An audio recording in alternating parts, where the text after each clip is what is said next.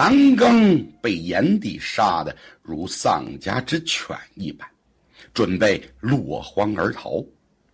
他一转身，正撞上印寒冰冷的目光。残刚心中一凛，暗叫不好。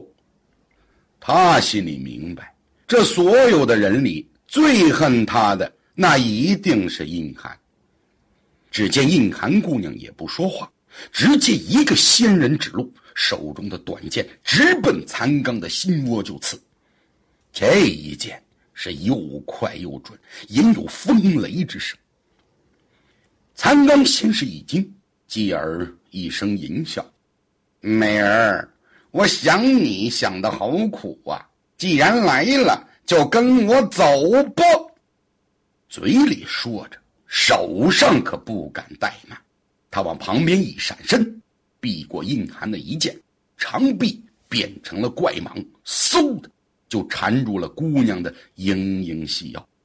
印寒被残刚的怪蟒一勒，一股大力涌来，顿时短剑脱手。印寒的武艺道术本就和残刚有一段颇远的距离，加上仙体初遇，刚才不过是含恨出手。没想到一个照面就被残刚擒住了，一时是羞怒交加。赤焰豹上的世墨一见女儿被残刚擒住，不由得勃然大怒，想都不想，手中的护天长矛对着残刚的一只手臂就刺了下去。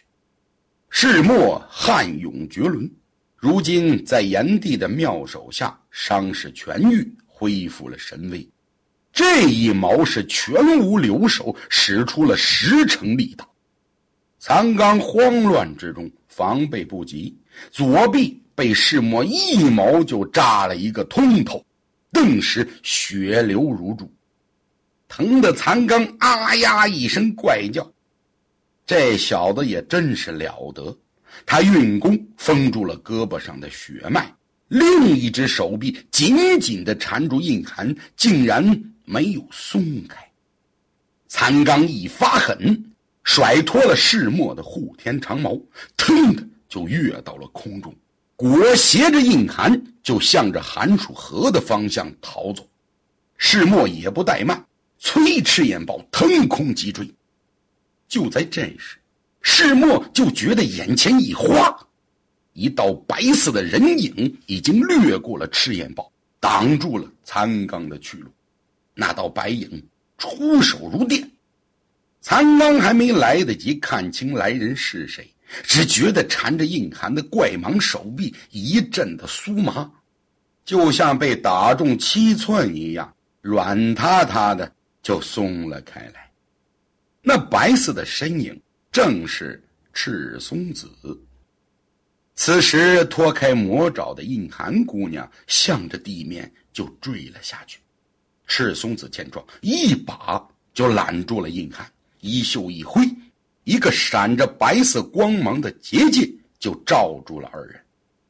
半空之中，傲立的白衣一尘不染，云袖飘然，墨黑的长发在空中随风舞动，怀里的印寒，火红的衣衫似火焰跳跃，妖娆明媚。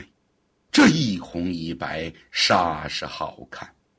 赤松子怀抱玉人，他生性洒脱，加上救人心切，并未多想。可被他抱住的印寒却是另一番感受。毕竟男女有别，女儿家敏感，她的俏脸上悄悄地飞起两朵红云，可偏偏又不敢。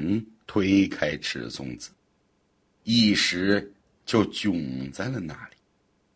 赤松子一呆，回过神来，忙松开双手，对着印寒歉然一笑，嘴角扬起一个完美的弧度。印寒姑娘，我已封了这残刚的穴道，如今你可以好好的跟他算一算账了。多谢你。印寒向着赤松子赧然一笑，随后一转头，柳眉一挑，眉目冷冷的看着眼前的残刚，脑海中闪过当初残刚对自己的种种恶行，第一次见面时的惊吓，窗外令人不齿的偷听，寒暑水畔的奸邪冷笑，以及刚才被残刚长臂缠住身体的羞辱。姑娘不禁是怒火中烧，双眉之间的血红莲花突然发出阵阵的红光，随着一声娇喝，双掌已拍向了残刚。这一道红色的火焰从硬寒的掌中激射而出，带着风雷之声就打在了残刚身上。残刚只觉得身体好像被带着烈火的锥刀穿透了一般，又好像掉进了熔岩里，周身蜷缩成了一个火球。他心里惨叫一声：“我命休矣！”向着脚下的寒暑河就重重的跌了下去。赤松子被印寒这突如其来的一掌吓了一跳。从腰中抽出准备递给印寒的宝剑，竟愣愣的停到了那里。好奇怪呀！从印寒那千金玉手里发出的赤红火焰，赤松子觉得如此的陌生，却又说不出的熟悉。此时赶过来的世墨也恰好看到了这一幕，也诧异的呆在了原地。心中暗想：想不到寒儿竟懂御火之术，这孩子是从哪学来的呢？只见印寒姑娘打完那一掌，竟似消耗了大量的真元力竭一般，身子一歪，整个人斜斜的就倒向了赤松子的怀里。赤松子慌忙一把扶住。他与走上前来的世木交换了一下惊异的目光，便将晕倒的印寒交给了世木，自己一按云头去追残刚。寒暑河上，一只大船正载着蒸奴、连哭百城，还有差不多变成焦炭的残刚，向着下游疾驶而去。大船的四周泛起漫天的水花，从天洒落。追赶而来的世墨族勇士立功心切，竞相冲上前去。怎知那漫天的水珠砸到头上，却似千斤重的大石般坚硬。被砸到的勇士还没来得及哼一声，就倒地身死。炎帝体恤部下。不愿他们枉送性命，于是下令众人暂停追敌。众人眼睁睁地看着残刚几人顺流逃遁，一时手足无措，愤恨不已呀。就在这时，只听得寒暑河中一声水响，冲天的巨浪翻滚而起，巨浪拖着一位长髯飘飘的老者。玄色金丝长袍，手擎两把寒光闪闪的倚天巨斧，一双丹凤眼，目光如炬，轻蔑的扫视了一眼船上的几个人。大船四周荡起的水珠，遇到老者，竟似胆怯一般绕路而行，颗颗粒粒悬浮空中不动。只听老者一声爽朗的大笑：“啊啊啊！呃呃呃，我这倚天巨斧已逾百年未尝鲜血，今日你们这些宵小之辈，竟敢在我寒暑河滥杀无辜，想必是活得不耐烦了。今天就由你们来祭我的倚天斧。”说罢一挥手。两柄倚天巨斧就飞向了大船，只听得“啊呀”扑通声响起，一眨眼，大船已被两柄巨斧砍成了三段，船身断裂处竟然有鲜血喷溅而出，原来这大船是周涵所画，征奴连哭百城和残缸，被眼前的情景吓破了胆，一个个法术都忘了施展，狼狈的落入水中。巨斧正要对着几个人砍下去，只听远处传来一声银铃般的叫声：“水神爷爷，且慢动手。”水神听出是女桑的声音，不由一怔，一袖清辉，巨斧听话的飞回了手中。桑儿，你想怎样？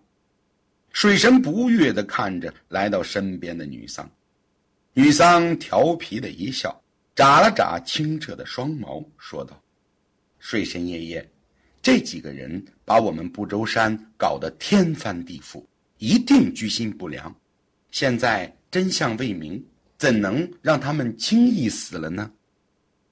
那依你之见呢？水神欣慰的点了点头。我要活的，我要知道他们到底是谁，为何来此。水神听罢，不禁心中暗叹：此女年纪尚小，但却冰雪聪明。